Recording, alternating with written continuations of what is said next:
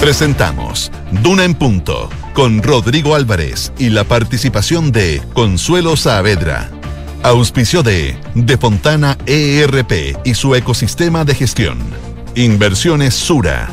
New Mazda CX5. E Ingebec Inmobiliaria. Una inversión para siempre. Duna. Sonidos de tu mundo. Ya son las 7 de la mañana en punto, 7 de la mañana en punto, ¿qué tal? ¿Cómo les va? Muy, pero muy buenos días, bienvenidos a una nueva edición de Una en Punto, iniciando una nueva semana, es lunes 11 de julio del presente año, oscura la mañana acá en la región metropolitana, con lluvia intermitente, precipitaciones intermitentes, en algunas zonas chubascos, en otras un poquito más intensa la lluvia, particularmente en la zona precordillerana de la región metropolitana, en sectores como La Reina, en San Carlos de Apoquindo, en Loanechea. Lo que nos reportan nuestros auditores tiene que ver con eso, con eh, precipitaciones bien intensas, incluso durante la noche en algunos sectores, eh, agua-nieve había caído producto de eh, estas últimas precipitaciones que hemos tenido durante todo este fin de semana con, em, con foco puesto también en algunas zonas en lo específico, en la zona precordillerana de gran parte del país, desde Coquimbo hasta mm, el sur, eh, con una situación bien compleja por la gran cantidad de nieve que ha caído en sectores como Salamanca, también ahí en el norte chico, lo que ha pasado, por cierto, en Lonquimay, hay preocupación ahí porque todavía hay mucha gente que está aislada y la compleja situación también en el paso Los Libertadores. Vamos a hacer foco a esa situación que se ha generado producto de estas eh, precipitaciones que van a tener una ventanita. A eso del mediodía debieran declinar las precipitaciones para eh, que venga el frío, las bajas temperaturas y ya el próximo miércoles, a eso del mediodía, al menos acá en la región metropolitana, se esperan nuevamente precipitaciones con algo de intensidad muy parecida a lo que pasó este fin de semana. Vamos a hablar también de temas económicos hoy día y anuncios del gobierno eh, bien focalizados, no universales, para no eh, seguir generando más problemas con la inflación. A propósito de inflación, esta semana el Banco Central deberá resolver si sube nuevamente la tasa de interés para frenar el alto precio de los alimentos em, y situaciones también desde el punto de vista del plebiscito de salida, el compromiso que adopta Chile Vamos este fin de semana, que ha tenido eh, cuestionamientos y reacciones, sobre todo de la centroizquierda. Josefina Stavrakopoulos, ¿cómo te va? Buenos días. Muy bien, ¿y a ti? ¿Cómo, estás? ¿Cómo te trató la lluvia? Muy bien, pues me quedé en la casa encerrada. Ah, lo que habías anticipado tú. Pero por supuesto, es la mejor excusa. 18 series te viste, ¿no? Más o menos, y unas cuantas películas también. Y harta comida. Harta comida, bueno. Producto de eso. Se nota, dicen acá. Oh, qué mala onda. No se nota nada. Qué mala onda. Ya, bueno, no importa.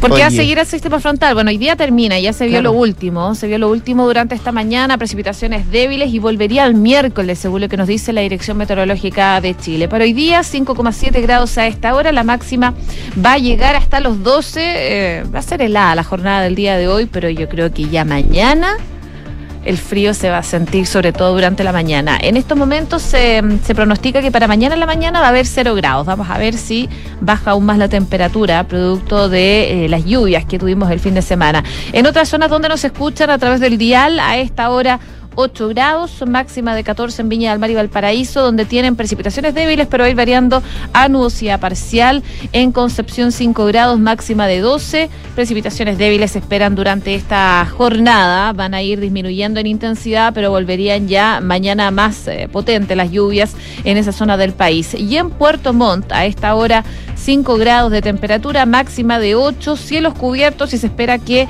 la lluvia vuelva durante la tarde-noche el día de hoy, acompañada de vientos de 40 y 60 kilómetros por hora. Eso con el pronóstico del tiempo. En un ratito más vamos a ir mirando lo que ha sido em, este sistema frontal y lo cómo ha afectado diferentes partes de, del eh, país. Vamos a estar hablando también con eh, la Consuelo Saavedra en un ratito más en, eh, en nuestro programa y nuestros infiltrados también que van a estar presentes en esta jornada día lunes. Vamos a tener presencia de Gloria Faúndes, la editora general de La Tercera, que nos viene a hablar de la disyuntiva de reformar desde el rechazo o desde el apruebo dependiendo desde el lado que se mire. Y también vamos a estar con Mariana Marusic, periodista de Pulso, de la tercera, que nos viene a profundizar el dilema del Banco Central. ¿Cuánto va a subir la tasa de política monetaria? reunión a mitad de semana, importante desde el punto de vista de frenar la inflación en nuestro, en nuestro país. Eso con nuestros infiltrados. Eso en un rato más acá en el Dunan. Punto. 7 con 5, 7 de la mañana con 5 minutos. Así estamos arrancando, así estamos partiendo. Y acá están nuestros titulares.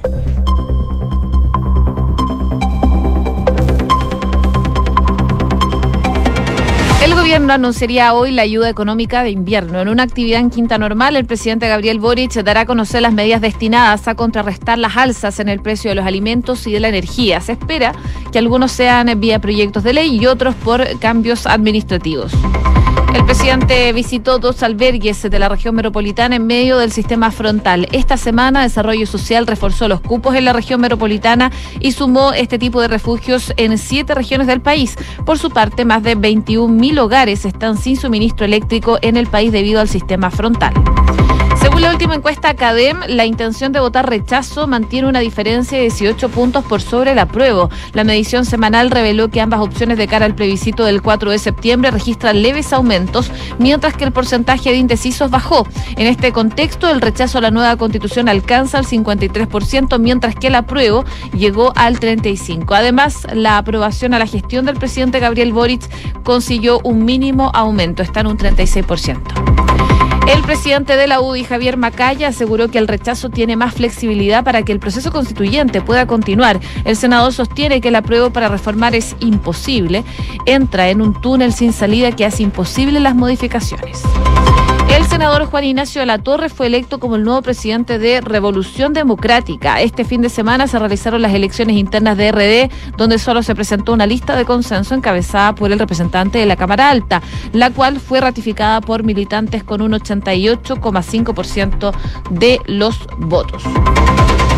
Noticias internacionales, el primer ministro de Japón recibió a Anthony Blinken en su visita improvisada por la muerte de Shinzo Abe. El secretario de Estado estadounidense alabó los grandes méritos del difunto ex premier nipón en el fortalecimiento de las relaciones bilaterales en una visita que se gestó a último minuto. Esto mientras el partido gobernante en Japón se aseguró una amplia victoria en las elecciones tras el asesinato de Shinzo Abe. La formación gobernante del Partido Liberal Democrático, al que pertenecía Abe y sus aliados, reforzaron su dominio con más de 76 de los 125 escaños de la Cámara Alta. Y en noticias del deporte, la Roja Femenina se estrena hoy en la Copa América de Colombia, teniendo su primer examen en el Grupo A ante la escuadra de Paraguay en la ciudad de Cali. El encuentro va a ser a las 17 horas de Chile. 7 con 8. Ya, pues vamos a detalle lo que está pasando en nuestro país. Decíamos hacer foco también en las precipitaciones que han caído en gran parte del territorio nacional. Fíjate que mirando la cuenta de Twitter de Transporte, dice Transporte informa paso bajo nivel eh, en Avenida Lo Espejo, que está ubicado en la ruta 5, y General Velázquez, ahí en esa comuna, se encuentra inundado, lo que impide el libre tránsito vehicular eh, está dando alternativas de optar por Américo Vespucio si es que quiere trasladarse por las cercanías de ese lugar. Y lo que muestran ahora las cámaras de televisión tiene que ver justamente con eso. Uno, dos, tres automóviles que están atrapados en ese paso bajo nivel es una micro, un vehículo de transporte y un auto particular que quedaron atrapados eh, producto de la gran cantidad de agua que hay en ese paso bajo nivel ahí en la comuna del Espejo. También informa que eh, y pide precaución a los conductores por la acumulación de agua en el paso bajo nivel de Avenida La Florida con Walker Martínez. Ahí eh, se ha generado también una gran acumulación de agua y se recuerda de parte de la página de transporte que se mantienen las precipitaciones en gran parte del área metropolitana. No con la intensidad de las últimas horas, pero eh, sí con eh, agua que sigue cayendo en algunos sectores, particularmente en la zona precordillerana, ahí Las Condes, Lo Aneché, también en La Reina, eh, por momentos cayó durante la noche, de acuerdo a la información que se ha entregado, agua, nieve, precipitaciones que de José deberían ir declinando cerca del mediodía para después dar paso a bajas temperaturas en toda la zona central del país. Sin embargo, la ventana se va a abrir poquito porque ya el miércoles, como decías tú, se espera un nuevo sistema frontal que dejaría nuevamente precipitaciones importantes importantes, sobre todo en el norte chico, en las localidades de La Serena y también en Coquimbo, que han sabido de bastantes precipitaciones en las últimas horas. Ayer, de hecho, y tú lo comentabas, el presidente Gabriel Boric estuvo visitando un par de albergues, uno de ellos en la comuna de Estación Central, eh, visitando un grupo de albergados, mientras que otras autoridades tomaban el pulso a los efectos que estaba dejando este sistema frontal con especial foco en la zona precordillerana particular preocupación también había en Valparaíso y Viña del Mar. Y lo más preocupante, el Lonquimay con familias que siguen aisladas producto de la nieve que ha caído en los últimos días en esa parte del territorio. Sumado a eso, están ocurrido en el paso Los Libertadores, eh, donde cayó una gran cantidad de nieve que dejó a varios atrapados en el trayecto, producto de, dicen, una descoordinación, eh, al parecer que permitió el uso del paso cuando las condiciones meteorológicas no eran las mejores. De hecho, desde el Ministerio del Interior ya anunciaron una investigación para saber qué fue lo que generó esa situación de peligro incluso para esa gente que estaba transitando entre Chile y Argentina y que necesitaba usar el paso de los Libertadores. Oye, menos 9 grados tuvieron que soportar los conductores y pasajeros de más de 250 vehículos que, como tú comentabas, desde la tarde del sábado quedaron varados en la zona cordillerana en este paso fronterizo los Libertadores en la comuna de Los Andes porque cayó una gran cantidad de nieve, mientras en la montaña las personas varadas han recibido asistencia de carabineros y también de las patrullas de alta montaña del ejército para pasar la noche en Santiago. Como tú comentabas, surgieron algunos cuestionamientos a la acción de la unidad de pasos fronterizos que depende del Ministerio del Interior. Principalmente los dardos apuntaban a que pese a que se conocían las magnitudes de este frente del mal tiempo que afectar la zona, el sábado en la mañana se decidió abrir el paso para aprovechar lo que se denominó como una ventana climática. Y fue en ese momento cuando un camión tuvo problemas en el túnel Cristo Redentor y generó un taco que perduró hasta que las condiciones climáticas empeoraron.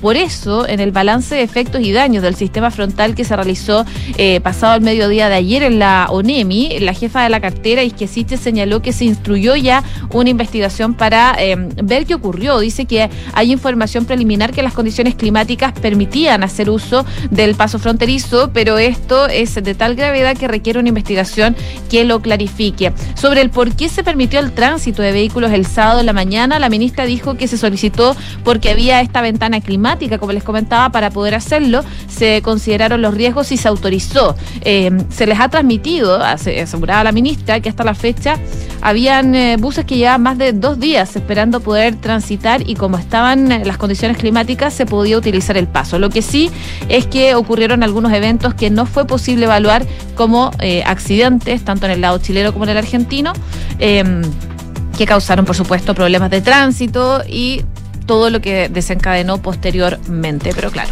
la investigación se va a realizar. Que está en curso, vamos a ver cuál es el resultado, qué es lo que arroja esta investigación a propósito de lo que pasó ahí en el Paso Internacional Los Libertadores. Fíjate que con el amanecer, eh, ya con la luz natural, se comienzan a ver eh, las situaciones más complejas en diferentes ciudades, en diferentes partes del país. Están mostrando las cámaras de televisión, de mm, televisión nacional, lo que ha pasado y los estragos que dejó en la región de Coquimbo. Eh, la zona del Faro, ahí la costanera de La Serena, totalmente inundada. Cayó harta agua ahí en la región de Coquimbo, en el norte, mm, en el norte chico, más de 50 milímetros de agua lluvia que cayó, eh, y ahí se van eh, viendo las situaciones más complejas de tránsito, por cierto, por las calles anegadas en esa parte del territorio. Vamos a seguir muy pendientes, insistimos, eh, es una ventana que se abre, se supone que eso del mediodía ya deja de llover en gran parte del territorio, pero después eh, vienen bajas temperaturas y el miércoles se espera un nuevo sistema frontal desde mm, Coquimbo hacia el sur en nuestro país. 7 con 13. Escuchas, Duna en punto. Vamos a la política por un momento. Eh, repercusiones varias a propósito de eh, los sinceramientos, podríamos decir, que ocurrieron después de que se entregara y terminara el trabajo de la Convención eh, Constitucional y se entregara la propuesta de nueva constitución al presidente de la República, Gabriel Boric. Eso ya hace una semana. Y de ahí en más hemos ido conociendo sinceramientos de diferentes sectores, particularmente también de la centroizquierda, que han ido mostrando su postura respecto a lo que va a pasar en el plebiscito del próximo 4 de septiembre. También siguen las repercusiones, sobre todo la centroizquierda eh, por lo que ha pasado en la democracia cristiana, esta fractura en la falange a raíz de em, cierto grupo de militantes que ha dicho que va por el eh, rechazo cuando la Junta Nacional del Partido dice que va por el apruebo. También en la centro izquierda repercusiones por la propuesta de 10 compromisos que va a asumir la derecha en caso de ganar el rechazo en el plebiscito de salida el próximo 4 de septiembre. Y ayer el presidente de la UDI, Javier Macaya, fue categórico en decir que el rechazo tiene más flexibilidad para que el proceso constituyente pueda continuar. Conversando con Canal 13, el presidente del gremialismo sostuvo que el apruebo para reformar es imposible, porque entra en un túnel, decía él, sin salida que hace imposible las modificaciones. También adelantó Macaya que si gana el apruebo habrá que hacer una consulta a los pueblos originarios para cada materia que modifiquen eh, que les puede afectar a ellos, mientras que eh, si gana el rechazo, decía, tiene más flexibilidad para que el proceso constituyente pueda seguir su camino, pueda continuar. También el Tribunal de la UDI resaltó que después del 4 de septiembre tiene que haber una nueva constitución, una nueva y buena constitución. Y sobre esto mismo comentó que él no tiene duda de que las constituciones no se escriben para un gobierno y lamentablemente, decía él, esta fue escrita para el actual gobierno desde la rabia. Y en ese mismo marco se menciona que los partidos de Chile Vamos estarían evaluando realizar una especie de acto masivo eh, con la finalidad de reafirmar su compromiso con esta nueva constitución, lo que va de la mano con el documento presentado en las últimas horas por la coalición. Y esto se marca también eh, en este documento una nueva constitución para Chile, compromiso de Chile Vamos con 10 em, puntos importantes que podrían y estarían abiertos ellos a reformar en caso de que gane el rechazo. Esto además en medio, o la postura de Chile Vamos en medio de un fin de semana de nuevas encuestas que volvieron a mostrar diferencias entre el apruebo y el rechazo de cara al plebiscito de septiembre. Mira, la encuesta Academ ¿Mm? dio a conocer durante la noche de ayer eh, lo que se espera respecto a la nueva constitución. Entre sus principales resultados destaca que la opción rechazo a la nueva Carta Magna llegó al 53%, lo que representa un alza de dos puntos porcentuales en relación al sondeo que realizaron la semana anterior. Así que de esa forma acumula un aumento de 10 puntos en cuatro semanas y mantiene su ventaja por sobre el apruebo, que subió, pero sube al 35%, un punto más que el estudio previo. Junto con esto, CADEM revela que el porcentaje de indecisos también disminuyó en tres puntos porcentuales y bajó a 12% su menor cifra de eh, el 28 de enero y esto se podría deber a que ya finalmente se entrega la propuesta de nueva constitución está accesible para todos y la pueden leer para eh, estar informados de cara a este plebiscito del 4 de septiembre. Además, la encuesta muestra que el sentimiento que predomina ante la propuesta de nueva constitución es preocupación y temor en un 61%, mientras que la de esperanza tan solo tiene un 35%. Números de encuestas a raíz del el apruebo y el rechazo, de cara al apruebo y el rechazo que podría darse el próximo 4 de septiembre. 7 con 17. Estás en Duna en Punto. Oye, a eso de las 11 de la mañana, 11 con 15, se espera que el presidente de la República, Gabriel Boric, junto al ministro de Hacienda, Mario Marcel, presenten una serie de medidas económicas para aliviar a las familias chilenas. Esto en el marco del Plan Chile Apoya. Se supone que será una ayuda focalizada la que van a dar a conocer las autoridades para un grupo determinado de personas. De hecho, ya lo había dicho el propio presidente y también los ministros del área económica que efectivamente se evitaría una ayuda más universal para no seguir afectando la inflación en nuestro país.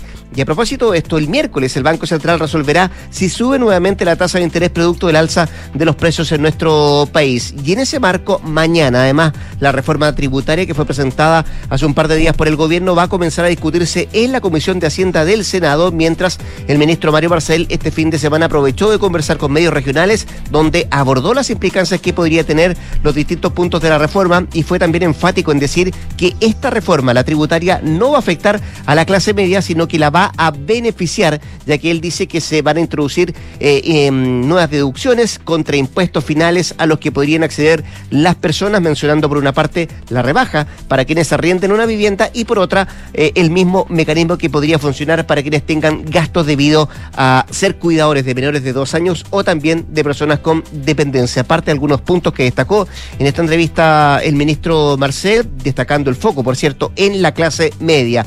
Eh, también hablaba de la certeza o incerteza respecto a esta reforma tributaria que tiene que ver además con el conocimiento de la reforma, decía el propio ministro, y este fin de semana, a propósito de lo mismo, algo de eso mostraron encuestas respecto a la situación de si se conoce o no y qué es lo que piensa la gente de la reforma tributaria. Bueno, la misma Academ que les comentaba anteriormente, que va a conocer que un 44% no conoce la reforma tributaria del gobierno y un 45% está en desacuerdo con ella. Según la consulta realizada, solo un 34% apoya el proyecto que envió el jueves al Congreso el gobierno eh, por un grupo socioeconómico. Casi la mitad de la clase media no aprueba esta iniciativa, mientras que un 56% de la población cree que no va a reducir los niveles de desigualdad que actualmente existen en el país. Parte entonces de lo que se da en el contexto de esta reforma tributaria que se debería comenzar a discutir entonces durante estos días.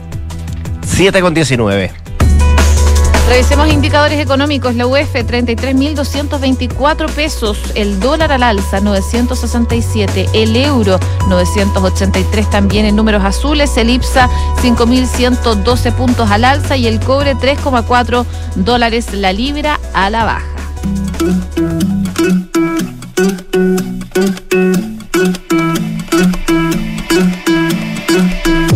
Estamos escuchando a John Méndez. ¿Por qué? Porque él está enfrentando un exitoso momento profesional, pero decidió hacer una pausa debido a que no se encuentra bien emocionalmente. Así lo reveló el propio artista canadiense, quien a través de su cuenta de Instagram contó detalles del proceso que está pasando. Él dice que después de hablar con su equipo y los profesionales eh, de salud, él dice que necesita tomarse un tiempo para sanar y cuidarse de él mismo y de su salud mental. Está revisando que él sale de gira desde los 15 años. Desde los 15 años que no para, dice. Y eso le ha pasado la cuenta porque no ha podido estar en momentos importantes con sus amigos, por ejemplo, que es una época mm. en donde sobre todo se resienten esas cosas. Es lo uno o lo otro. Se aprovecha su carrera musical y se va de gira desde los 15 años, deja de, vivir y hacer otras cosas. Sí. Eso le afecta a muchos cantantes. Mm, ¿Vamos a la pausa? Vamos a la pausa. Con el norteamericano que, entiendo, el 8 de agosto cumple recién 24 años. Mira. Oye, pospuso 13 presentaciones. A propósito de ese problema. De este problema. Bueno. Eh, nuevo Mazda CX5, 10 años de diseño a la perfección. Puede conocer más en Mazda.cl y en Derco Center. Y usted puede conectar la gestión de su empresa con Sapiens CRP y su área de gestión de personas con Senda, ambas soluciones de Defontana y su ecosistema de gestión empresarial. Integra todos los procesos de tu compañía en defontana.com. La Jose vuelve a las 8 para actualizarnos informaciones. Por ahora una pausa en Duran Punto. Vamos y volvemos.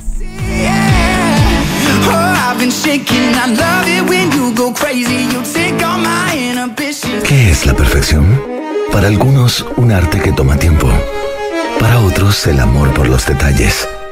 Para nosotros es pasión, diseño y tecnología en todo lo que hacemos. 10 años de innovación que trasciende en cada generación. New Mazda CX5, diseñado a la perfección. Descúbrelo en Mazda.cl. Feel alive. Mazda. Darko Center. Cuando el software de recursos humanos de tu empresa está viejo, no se conecta con nada y suena así. Calma, contrata Senda de Fontana y la gestión de capital humano de tu empresa sonará así. Senda, el software para recursos humanos de Defontana permite administrar todos los procesos de capital humano en un mismo lugar. App para colaboradores, control de asistencia, firma digital y mucho más. Contrata Senda y conecta tu empresa con todo desde 1.500 pesos mensuales por colaborador en senda.cl. Ay, qué rico que nos pudimos escapar. Oh, sí. Estar aquí vale la pena, aunque sea por un par de días. Sí, chao preocupaciones. Ahora que contratamos Verisur, podemos estar tranquilos. Totalmente. La mejor decisión. Sabemos que quieres estar tranquilo cuando sales de casa. Conoce la alarma Cero Visión de Verisur, capaz de actuar antes que lleguen las fuerzas de seguridad. Calcula online en verisur.cl o llama al 600-385-0003. Activa Verisur. Activa tu tranquilidad. Era la primera vez que Matías necesitaba un examen. No es fácil ser mamá y que tu hijo se enferme. Tenía tantas dudas sobre qué pasaría después. Ahí fue cuando el doctor me tomó de la mano y me dijo, tranquila, todo va a salir bien. Para mí, sentir ese apoyo no da lo mismo. En UC Cristus somos un equipo humano que trabaja para entregar medicina de excelencia, cuidando a nuestros pacientes y sus familias, porque tu salud y la de tus seres queridos no da lo mismo. Somos UC Cristus, somos la católica. Esto es Duna en Punto con Rodrigo Álvarez. 7 de la mañana con 23 minutos, ahí va a sacar la 89.7 haciendo un en punto. Eh, momento de entrevista, momento de conversar. Está a la espera del fallo de la Corte Suprema por el alza de los planes de salud, las ISAPRES, que han acusado que están viviendo una situación bien compleja desde el punto de vista de la sostenibilidad. Queremos hablar de esto y más justamente con el presidente de la Asociación de ISAPRES, Gonzalo Simona, quien tenemos en la línea telefónica y saludamos de inmediato. Gonzalo, ¿cómo está? Buenos días, muchas gracias por atender la llamada de Duna. Hola Rodrigo, muy buenos días. Muchas gracias por la invitación, la posibilidad de conversar unos minutos sobre salud. No, gracias a usted por, por atendernos. Eh, Gonzalo, la semana pasada fue de alegatos en la Corte Suprema de cara al fallo que tendrá que em, dictar el máximo tribunal de nuestro país por los recursos de protección que han interpuesto miles de afiliados para intentar frenar la última alza de planes de salud. ¿Cuál es la expectativa que tiene la Asociación de ISAPRE respecto a este, a este fallo? Bueno, nos parece muy muy importante el proceso que se está que se está llevando a cabo. Hay, que tener presente que la situación de la de las ISAPRE es tremendamente complicada. Tienen un déficit acumulado de los últimos 18 meses de 170 mil millones de pesos. Eh, un fallo adverso de la Superintendencia de Salud que de alguna manera nos deja con una en una situación de incerteza sobre sobre el funcionamiento y la viabilidad futura del sistema hacia adelante. Y a la espera de ver cuál va a ser la opinión que tiene eh, la Corte Suprema respecto del cambio legal que se hizo el año pasado. El año pasado, a mediados del año, eh, eh, en junio del año 2021, se promulgó la ley 21350, que es la respuesta que le dio el Congreso y el Ejecutivo a los tribunales, a las solicitudes que venían haciendo los tribunales, de que hubiera una ley que se hiciera cargo de la judicialización por precio en el caso de ISAPRE. Eh, esa ley lo que hizo fue quitarle parte de las facultades, la parte más importante de las facultades a la ISAPRE y llevársela a la superintendencia. Mm. Y la superintendencia lo que hizo fue calcular la variación de costos de, de, los últimos tres años, que llegó a la conclusión que era el 30%, y establecer un máximo de alza, y ese máximo de alza es un 7,6%, y un procedimiento de cómo ponerlo en funcionamiento. Y eso fue lo que hicieron las ISAPRE, y Ahora lo que tiene, lo que estamos en espera es de ver cómo va a acoger eh, esa ley que promulgó el Congreso, como digo, el año pasado, la, Corte Suprema. Perfecto. Dos cosas a propósito de ese fallo del máximo tribunal del país, Gonzalo. ¿Qué puede ocurrir si es que eh, justamente la Corte Suprema falla en contra de las ISAPRES, como primera pregunta? Y lo segundo, ustedes como asociación siguen insistiendo en que el sistema privado de salud está en riesgo si es que efectivamente no se permiten reajustar los planes de salud. El sistema está en riesgo el día de hoy, efectivamente está en riesgo el día de hoy. Eh, eh, independiente, o sea, me quiere decir que independiente del fallo está en riesgo el sistema. El sistema está en riesgo y, y, evidentemente cuando, ¿no es cierto?, alguien tiene alguna situación de, de, riesgo como este tipo, estas cosas lo que van haciendo es eh, creando eh, una situación más aguda todavía. Entonces, si, si lo que suceda, una de las causas de lo, del riesgo que está el sistema, uno es el congelamiento de los precios, ¿no es cierto?, de los últimos, de los, los últimos tres años. Mm. Segundo, es el hecho de que, no obstante, se generó una ley, la superintendencia, nos vemos que eh, haya, haya eh, sido totalmente, eh, actuado totalmente de acuerdo a como la ley lo establece, dado que ellos mismos calcularon el alza de precios, la se aplicaron el alza precio y desconocieron en los fallos esa, esa actual. Y ahora si a esto se le, se le, agrega la, la, situación del que fuera que fuera contrario en la, en la Corte Suprema, efectivamente lo que hace es que agudiza la compleja situación que hay hoy día porque la incerteza ya se hace completa, porque quiere decir que ni siquiera con un con una modificación legal de la envergadura que significa este cambio legal del año pasado, se puede solucionar el problema. Antes de seguir con ese tema de la sostenibilidad de la ISAPRE, eh, usted nos mencionó al, a pasada aquí en esta, en esta respuesta, Gonzalo. Eh, ¿Conversaron con las autoridades? ¿Ustedes pidieron juntarse con el superintendente? ¿Ya lo recibieron? Sí, nosotros tuvimos una reunión con el superintendente, ya, no recuerdo si fue la semana pasada o la antes pasada, pero fue fue fue antes de, conocer cuál era la posición que tenía la superintendencia y nosotros le explicamos en detalle cuál, era la situación tanto financiera y los pasos que venían hacia adelante que eran importantes de tener presente de tal manera de, evitar llevar al sistema a una situación de incerteza que puede empujar a una, una inviabilidad en el cortísimo plazo. Me decía, estamos conversando con eh, Gonzalo Simón, presidente de la Asociación de ISAPRES, me decía usted que hoy día el sistema está en una situación bien, bien compleja. La palabra quiebra, Gonzalo, está en el diccionario de las ISAPRES. ¿Es posible que alguna de las seis ISAPRES abiertas del país pueda no seguir siendo viable económicamente?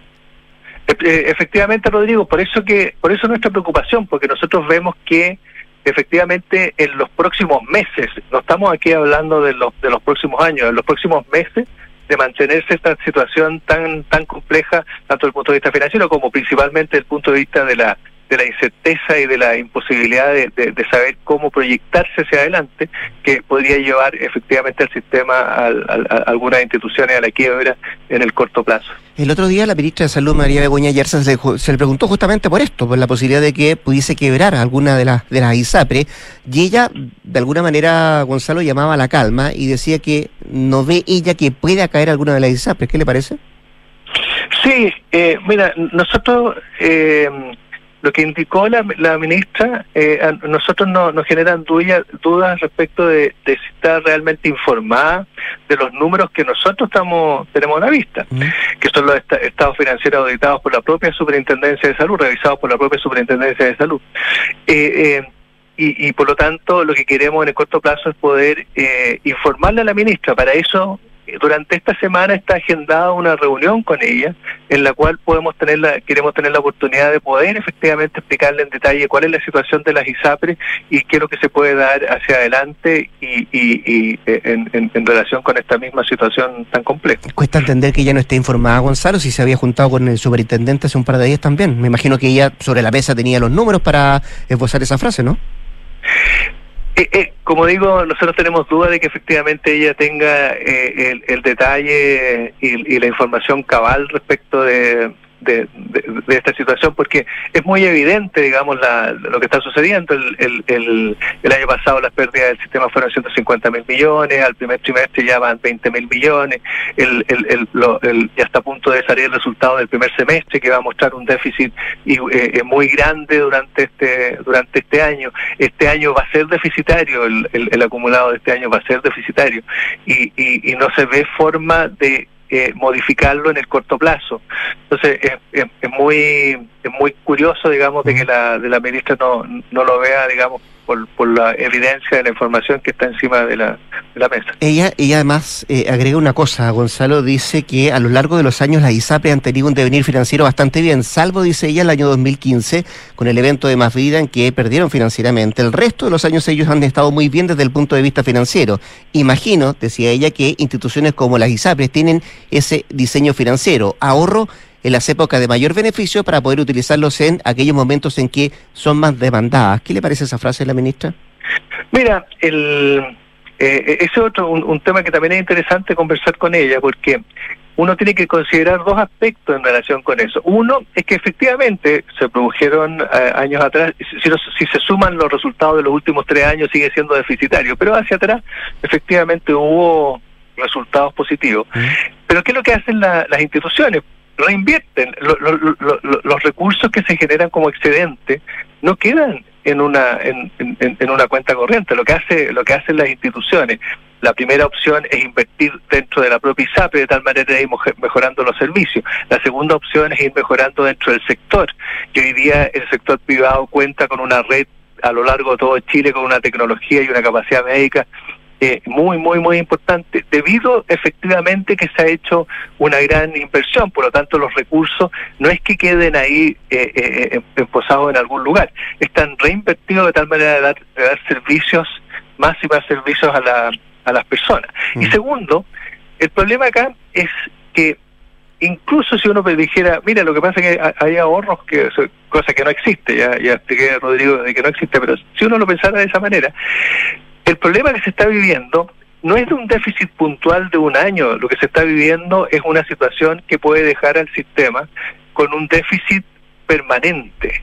Y eso sí que no es no es posible de sostener porque al final existan o no existan excedentes anteriores, se van a se van a consumir igual, porque el déficit permanente no puede ser sostenido por ningún sector que no sea que no, sea estatal eh, eh, por, por sus propios medios. No, no existe tal posibilidad en mm. ningún sector de, la economía. Eh, eh, Gonzalo, para entender bien, ¿ah? eh, y a propósito de la frase que decía la ministra, esto de poder ahorrar en tiempo de vacas gordas, ¿no daba, a pesar de los, em, los números que tenían las ISAPRES, no daba para ahorrar en el sistema?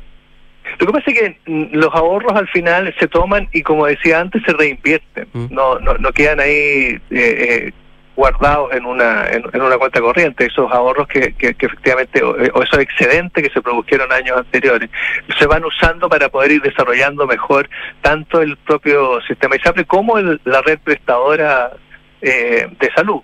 No, y, y, y, y, por lo tanto esos ahorros no, no, no están presentes. Y como digo, lo segundo además es que lo que estamos experimentando, si es que no se no se hacen las correcciones como la que veníamos conversando hace un momento, es que se va a producir un déficit permanente, por lo tanto con un déficit permanente ya el, el, mecanismo eh, de, poder utilizar algún excedente que pudiera haber existido anteriormente no tiene no tiene viabilidad. Estamos conversando con el presidente de la Asociación de ISAPRES, Gonzalo Simón. Gonzalo, ¿cómo, ¿cómo califican ustedes ahí la asociación la decisión de Colmena, ISAPRE Colmena, de iniciar acciones judiciales contra los afiliados que demandaron a la compañía para dejar sin efecto la tabla de factores? Mira, el, estamos estamos recién aprendiendo respecto de esa de esa acción. La, asociación de ISAPRES son seis ISAPRES distintas Colmena es una es una de ellas. Esperamos en esto en los próximos días poder eh, informarnos a cabalidad respecto de cuál es la acción el ámbito que tiene el alcance que tiene el propósito y con eso y con eso poder tener una posición más clara respecto de esa de esa situación. Estamos recién aprendiendo respecto de eso. Ya pero para entender mejor qué significa por ejemplo dejar de usar la tabla para algunas ISAPRES eh, cuánto por ejemplo, podrían bajar los planes? Lo que sucede es lo siguiente, que el, el, la tabla de factores está, está en, la ley y la tabla de factores está regulada en una circular. Entonces, el mecanismo es el mecanismo que la, la normativa establece para eh, la forma de determinar los, los valores de los que, que, que, los costos que tienen los planes de salud. Entonces, es una obligación de la ISAPRE de usarlo tal como hoy día está establecido en la, en la normativa. Entonces, eh, eh, ahí hay una especie de contradicción, en el sentido que la, normativa establece que hay que usarla, la ISAPRE lo usa y hay algunas personas que eh, posteriormente eh, asumen de que quieren modificar ese ese valor tratando de que no se aplique la tabla de factores. Entonces hay una contradicción entre lo que dice la norma y el resultado eh, que, que, que, se puede obtener en algún en algún tribunal. Pero pero como como como digo, el, el caso en particular que estamos viendo ahora, nosotros queremos queremos conocerlo en más detalle y, con mayor profundidad para poder conocer, eh, fijar una posición respecto a eso. Déjeme ponerle otra piedra en el camino, Gonzalo. Entiendo que hay una circular de la superintendencia sobre metas de medidas de medicina preventiva que tienen que cumplir justamente las propias ISAPRES para adecuar los planes del próximo año. ¿Qué responden ustedes a eso? Sí, eso está en la ley, la ley del la ley 21350 para para el, el año 2023 en adelante, el año 2022, porque evidentemente no no no, se podía porque se promulgó a mitad de año. pero esas metas son, son posibles de cumplir esas metas? Va a depender de cómo lo cómo lo fija al final la superintendencia. El, el, inicialmente se había sacado una circular en la cual se establecían las metas eh, eh, por parte que, que, salió en enero del año 2022 y la ISAP estaba trabajando en función de esas metas mm. eh, y las ISAP iban a hacer el esfuerzo por cumplir eso por, porque es muy importante digamos poder cumplir con esas metas para porque, poder seguir porque además permite adecuar los planes ¿no? Exactamente, porque eso es una de las condiciones que debe cumplir la ISAPRE para poder adecuar los planes. Entonces estaban trabajando con esas, con las metas que, como digo, que se fijaron en enero. Y efectivamente ahora la superintendencia hizo una modificación de metas ahora en, en recién en junio, digamos, a fines de junio de este año. lo cual es, es muy complejo porque que, que, a mitad de un periodo se, se modifique el, la meta que hay que alcanzar no es no, no hace muy sencillo incluso eh, es posible que sea imposible de cumplir esa meta eh, si es que esas modificaciones son tan grandes que en los seis meses que quedan se, no, no, no, se pueden alcanzar los números que están establecidos. Mm. Entonces, en, en, realidad es un tema bien bien complejo ese tema de, la, de las metas, no por las metas propiamente tal, no por la, la, prevención, sino que por el hecho de que se modificó a mitad de año. Eh, Gonzalo, eh, usted comparte la visión de algunas ISAPRES que han advertido, no sé si es el concepto, pero al menos han dicho, que si llegan a quebrar alguna de las ISAPRES, después se viene la quiebra de las clínicas privadas. Sí, no, no, no, no, nosotros compartimos el hecho de que el impacto que tiene, que el, es, por lo siguiente, la, red privada en Chile primero es muy importante. Eh, siempre recordemos que la mitad de la población de Chile usa la red privada en cada año. ¿ah? de una u otra manera usa la red privada. Esa es la importancia que tiene, la mitad de la población lo usa. Ahora, esa red privada que usa la mitad de la población se financia en sobre un 60% con, con los pagos que hacen eh, las ISAPRES, con el financiamiento de las ISAPRES. Por lo tanto, si se retira el pago de las ISAPRES, evidentemente que va a tener un impacto muy fuerte en el financiamiento. Entonces, la, la, la, posibilidad de que efectivamente haya algunas, algunos prestadores que no puedan seguir adelante es un, también es muy cierto. Además de eso, el tamaño, digamos, la, no solo el número, sino que además el tamaño de cada prestador no va a ser el mismo, la capacidad médica no va a ser la misma y la tecnología que va a tener disponible tampoco va a ser la misma porque no va a contar con el mismo nivel de financiamiento que tiene con el sistema ISAPRE aportando el 60% de los recursos. Vamos a estar muy pendientes de lo que pase en los próximos días, las próximas semanas. Queremos agradecer a Gonzalo Simón, presidente de la Asociación de ISAPRE, por haber conversado esta mañana con Radio Duna. Gonzalo, por su tiempo y sus palabras, muchas gracias. ¿eh? Rodrigo, muchas gracias a ti, que estén muy bien y que tengan una buena semana todos tus radioescuchas. Igualmente. 7 con 40, vamos a la pausa. ¿Quieres un buen consejo? Protege tus ahorros con una inversión segura y rentable en el tiempo, como son los departamentos. Asesórate con Ingepec Inmobiliaria para que puedas tomar la mejor decisión de inversión. Entra ya a ingepecinmobiliaria.cl. ¿Y has pensado si tus inversiones están creando el futuro que quieres para ti y tu familia? En Inversiones Sura te entregan la asesoría experta, patrimonial, previsional y tributaria junto a la mayor oferta de inversiones del mercado. Inversiones Sura, el poder de tus decisiones crea futuro. Nos vamos al corte, al regreso. Consuelo Saavedra y nuestros infiltrados sacando un Punto. ¿De qué hablamos? De apruebo y rechazo y también de la decisión que puede tomar el Banco Central a mitad de semana de subir o no la tasa de política monetaria. Vamos y volvemos. ¿Tus inversiones están creando el futuro que quieres? Sí, y no solo el mío, también el de mi familia. ¿Tu patrimonio está protegido? Sí, porque elijo asesorarme con expertos. El poder de tus decisiones crea futuro. Por eso en Inversiones Sura te asesoramos con soluciones personalizadas y con la mayor oferta de inversión del mercado. El poder de tus decisiones crea futuro. Sura. ¿Sabías que si inviertes en UF te resguardas con un activo seguro y que no para de crecer? Por eso, el mejor consejo que puedo darte es que inviertas en departamentos. El mejor momento para hacerlo es hoy. No dejes pasar más tiempo y asesórate con Ingebec Inmobiliaria. Ellos te ayudarán a encontrar un proyecto de inversión a tu medida, con la rentabilidad y plusvalía que buscas. Descubre más en ingebecinmobiliaria.cl. Ay, qué rico que nos pudimos escapar. Oh, sí. Estar aquí vale la pena, aunque sea por un par de días. Sí, chao preocupaciones. Ahora que contratamos Verisur, podemos estar tranquilos. Totalmente. La mejor decisión. Sabemos que quieres estar tranquilo cuando sales de casa. Conoce la alarma Cero Visión de Verisur, capaz de actuar antes que lleguen las fuerzas de seguridad. Calcula online en verisur.cl o llama al 600-385-0003. Activa Verisur. Activa tu tranquilidad.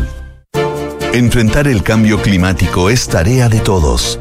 Duna, por un futuro más sostenible. Acciona.org es la fundación corporativa de Acciona que entrega acceso a energía, agua y saneamiento a comunidades que no cuentan con estos servicios de manera convencional, contando actualmente con proyectos en Perú, México, Panamá y España. Este modelo ha llegado a Chile llevando energía fotovoltaica a 50 hogares de la caleta de pescadores Maitencillo, ubicada en la comuna de Canela, en la región de Coquimbo, en donde casi 3.000 hogares no cuentan actualmente con conexión a la red eléctrica.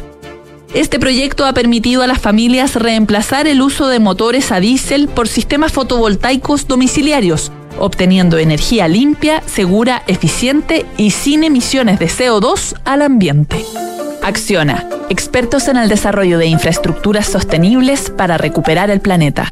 ¡Ey, ey! familia, familia, suegra, por favor, atención. Pongan atención que va a hablar el niño. Familia, tengo una noticia que contarles. Después de mucho tiempo, años de esfuerzo, años, lo logré, lo logré. ¡Me compré el auto! ¡No!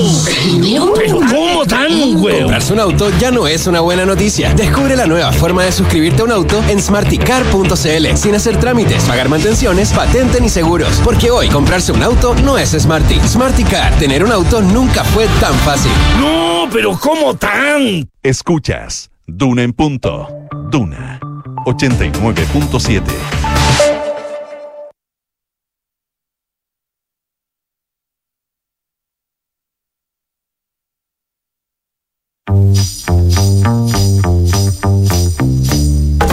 Son los infiltrados en Duna en punto. 7 de la mañana con 43 minutos, 7 con 43, Consuelo Saavedra. ¿Cómo te va? Buenos días. Ay, bien, me asusté. ¿Por qué? Porque estaba lista para entrar al aire y de repente fue como, oh, ¿soy yo? ¿Qué, me, qué pasó? Es la lluvia. Pequeño silencio nomás.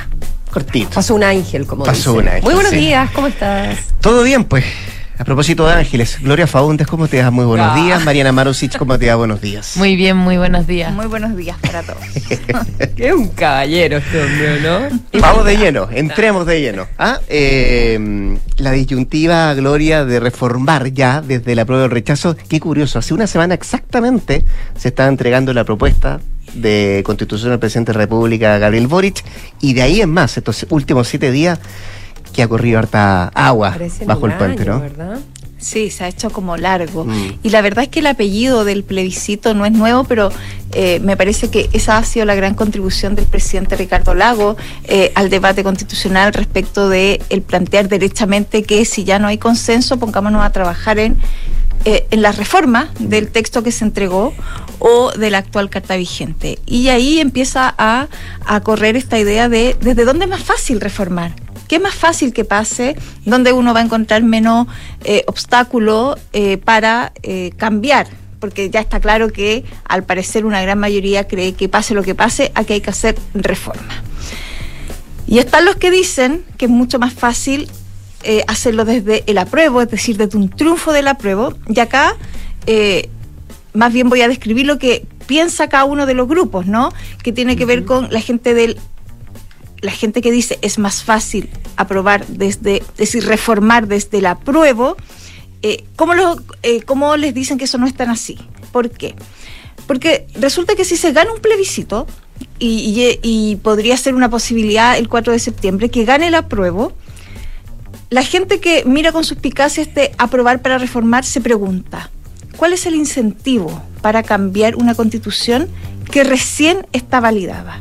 Cuál es el incentivo político para aquellos grupos que participando del proceso ahora dicen hay que cambiar.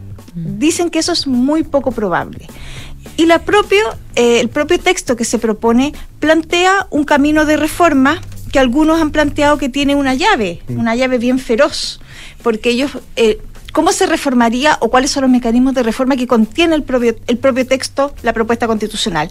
Es un mecanismo de cuatro séptimos, para hacer reformas, pero que plantea un plebiscito en caso de eh, ciertos eh, temas que ellos dicen que son sustantivos. Por ejemplo, en caso de que alguien quiera cambiar eh, sustantivamente, y esto es el sustancialmente una cosa discutible, ¿no? Porque al parecer eso es parte de los problemas del texto, que todo es como interpretable, depende de quién lo mire.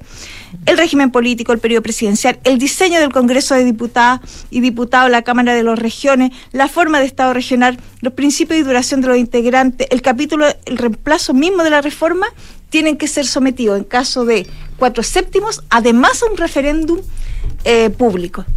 Y si no es, y si y digamos, y si no es así, hay que juntar dos tercios. Es decir, hay gente que dice que es muy difícil reformar el actual texto. Es decir, no solo hay un componente político que tiene que ver con el incentivo, un triunfo, eh, ¿por qué cambiarlo si ganamos? Es decir, la gente puede decir, quienes votan a prueba, porque este tema del apruebo con reforma es un apellido eh, mágico, ¿no? Es decir, no se van a dividir los votos entre quién votó a prueba y quién votó a prueba para reformar, es decir, es un triunfo. Ese es un argumento político y los mecanismos propios que tiene el, texto para reformar que algunos plantean que son muy complejos. Y en el caso del rechazo, es más fácil derechamente reformar la constitución a partir de la constitución vigente, que es la que va a operar si es que gana el rechazo. Bueno, esto mucho tiene que ver con la prueba de la blancura que dio Chile Vamos el fin de semana, que suscribió, porque ahí está el peso de la prueba. Porque, ojo, siempre va a reformar el actual Congreso. Y el actual Congreso tiene un eh, espectro político bien... Eh, bien variopinto, ¿no? Bien claro, pero además el Senado está partido en dos. 50-50. Y, y, no es la izquierda del gobierno, no es esa dignidad, es el socialismo democrático, es la lo que se ha llamado como la izquierda que tradicionalmente ha estado en el poder. Entonces, es más fácil aprobar desde, es decir, reformar desde el rechazo.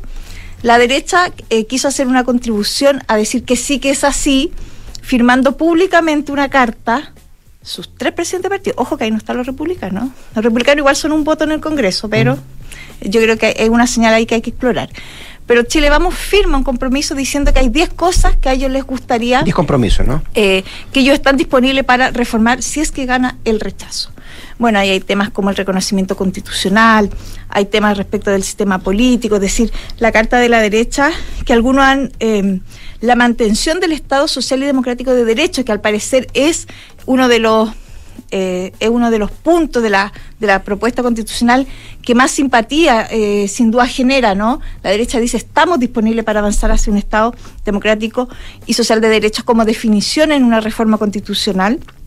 Eh, los derechos fundamentales, ellos plantean un nuevo presidencialismo, es decir, claro, mantener el estatus de la primera autoridad, pero fortalecer las atribuciones del Congreso en el ámbito legislativo. Es decir, públicamente ellos suscriben una serie de compromisos que eh, yo creo que es súper difícil negarse una vez que...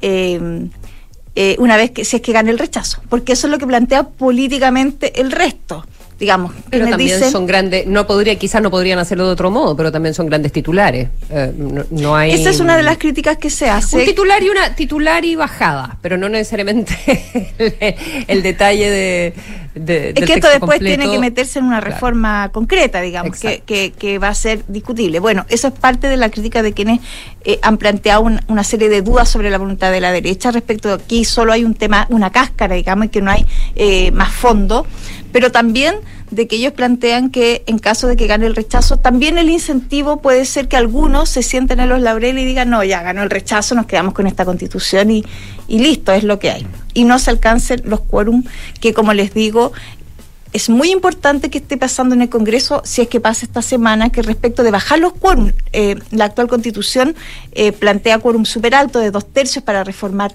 la constitución y ahora se está bajando, se está haciendo un esfuerzo que lo que planteó las senadoras Jimena Rincón, eh, Matías Walker y Pedro Araya que dicen bajemos los actuales quórum para manifestar mayor voluntad respecto de que no nos vamos a quedar con la constitución vigente en caso de que gane el rechazo, sino que vamos a allanar un camino de reformas. Yo creo que esa es la gran discusión que viene en las próximas semanas, que sin duda también genera una duda respecto de cuán exitoso fue el proceso constituyente, porque si ya hay amplias voces respecto de reformar desde acá o desde allá, bueno, algo dice del proceso que recién terminó, ¿no? Mm. Veamos. Mm. Vamos a ver lo que pasa en, los, próximos, en los próximos días. Eh, Mariana Marusic, semana importante, ¿no? Para el Banco Central. Tenemos. Inflación, tasa política monetaria. Sí, tenemos tasa de política monetaria que debería darse a conocer este miércoles. La reunión de política monetaria es justamente este martes y miércoles para dar a conocer su decisión eh, pasado mañana ya, ¿no? Eh, actualmente la TPM se ubica en 9%. y se eh, espera que pueda subir ahora entre 50 y 100 puntos base, o sea, ubicarse en 9,5 o 10%. También se espera, y eso tal vez es más esperado por todos, que tal vez haya algún tipo de pronunciamiento sobre el dólar en el comunicado que publique el Banco Central el miércoles. ¿Qué em, significa un pronunciamiento sobre el dólar? O sea, es que siempre en la reunión de política monetaria ellos eh, escriben ahí como cuáles fueron las cosas que se evaluaron para llevar a la, a la TPM, por ejemplo, a subirla o no, etcétera. No, y ahí podría simplemente, no, no estoy hablando de una intervención ni mucho menos, pero podría mencionar tal vez algunas cosas como lo que llamó a eh, el mismo ministro de Hacienda, Mario Marcela, a decir, que son los factores por los cuales el, tipo de cambio está así. Em, pero la verdad es que no se espera que se use la tasa para contrarrestar el alza del dólar. Eh, los economistas no lo esperan así. ¿Y eh, por qué? ¿Por qué no lo esperan? Porque esperan que o haya algún tipo de intervención en el corto plazo o que al menos dé su opinión sobre qué es lo que está pasando, que eso también puede... Una especie de diagnóstico, ¿no? Claro, que al mm. final es una intervención sin hacerla, un verbal, qué sé yo. Puede ser eh, simplemente explicar por qué no están haciendo una intervención, eh, algo más formal, digamos. Em, y la verdad es que, bueno, esto ha sido, lo hemos visto, ha sido debate en la, en la última semana, sobre todo en los últimos días. Eh, el ministro de Hacienda probablemente se van a volver a ver las caras este miércoles, o sea, este martes con el Banco Central, este martes y miércoles, porque también tiene voz, no voto, en la reunión de política eh, monetaria. Eh, pero el gobierno ya salió a aclarar sus dichos, que en realidad no están presionando al Banco Central. tiene, tiene orejas conejo, pata de conejo, todo de conejo, pero bueno, pero no están presionando. Pero no están presionando. Así que bueno, en, el Banco Central obviamente tampoco han caído muy bien eh, todos estos dichos eh, y ellos ya han hablado hasta cierto punto de que hasta ahora al menos lo que han dicho es que no, se, no, no, no van a intervenir. Ahora, estos últimos días tampoco se han manifestado ni nada porque están en periodo de silencio justamente no por pueden, pues, no no pueden. Cuando los llamaban a hablar de también que eso, también eso a mí me llamó la atención de, de las palabras de eh, del ministro de Hacienda um, sí sabiendo él cuál es la central Mm. Porque la verdad es que él sabe perfectamente que la próxima semana, o sea, que esta semana eh, venía el informe. Viene de ahí, de hecho, el ministro, pues. Claro. La vereda nomás. No, puede, no pueden manifestarse. Vamos a ver si en una de esas ahora en la RPM, cuando, publiquen su comunicado, que tal vez diga algo sobre eso. Es uno de los temas que hay que estar atento. Pero bueno, ya supimos hace poco también el IPC de junio, que subió 0,9%, estuvo algo por debajo de las expectativas del mercado que en promedio eran de 1,1%. En los próximos cuatro meses más o menos se espera que siga, eso sí, o sea, esto, esto que haya estado un poco por debajo, un poco en la parte baja de la proyección, digamos, no por eh, eh, no significa que vaya a menguar la inflación, todavía se espera que siga más o menos marcando un 1% durante los próximos cuatro meses. Y atento, Mariana, con el anuncio de hoy, ¿no? sí, hoy las medidas económicas. Una ayuda, se, eh, no se supone, el gobierno anuncia una ayuda, hay que ver cuáles son las características de esta ayuda. Me imagino que el ministro Marcela aquí tiene estar con el corazón partido, porque una cosa es evidentemente política respecto de un bono en una situación que está compleja. Se dice que es un bono, no un IFE, ¿no? no un IFE. no se va, no va a estar algo, algo más focalizado. Importante para la inflación. y, y la situación económica, digamos que ahí el ministro, eh, sus dos almas deben estar bien tensionadas por mm. estos días, creo yo. De todas maneras, y justamente para lo que hablábamos ahora, que en el momento en que tenemos ya un 12,5 anual de inflación, su mayor nivel desde junio de 1994, tampoco es llegar y dar eh, universalmente dinero. Por eso mismo tampoco va a ser un IFE. Pero el, que esté libre, el que esté libre de bono que lance la primera piedra. No hay gobierno, yo sé que la inflación no estaba a estos niveles, pero no hay gobierno que, no haya entregado bono en su, en su momento por diferentes circunstancias. Sí, por supuesto. Y, y bueno, hay, hay quienes también han llamado ahora de cara a que viene el plebiscito a, a, tirar algo, ¿no? Bueno, en, en, la oposición le dicen el bono plebiscito, pues a ver si apuntar un poco el apruebo. Pero acá el, gobierno juega en terrenos pantanosos, porque el propio presidente hace poco fue muy duro respecto del tema de la inflación y cómo influyen las ayudas fiscales en eso. Es decir, como que es un pasito para adelante y dos para atrás respecto de la mm. situación, eh, eh, la dura cara de la realidad, me imagino yo, porque efectivamente desde hace como dos semanas los partidos políticos están presionando duramente por el que el gobierno dé algún tipo de ayuda en este minuto, porque es evidente que la vida está más cara y evidente que cuando la vida está más cara, el primer damnificado suele ser el gobierno y su popularidad, ¿no? Y los retiro, pero eso ya parece que esa puerta... Eso ya no va más. Eso ya no Sí. va más, parece, ¿no? Esa puerta está más o menos cerrada ahí. Vamos a ver. Vamos a ver qué es lo que anuncia el gobierno. Eso a las 11 de la mañana, entiendo, en compañía del ministro Marcel. Va a estar el presidente Boric anunciando esta medida y lo que pase con la reunión de política monetaria el próximo miércoles. muy buena Mariana, semana. Gloria, que estén muy bien. ¿no? Buen inicio de semana para ambas. Para Igual todos. Consuelo, buenos días. Se viene Hablemos en Off. Antes las noticias con Josefina Estabracopoulos. Quédense acá en el 89.7. Que esté muy bien. Buenos días.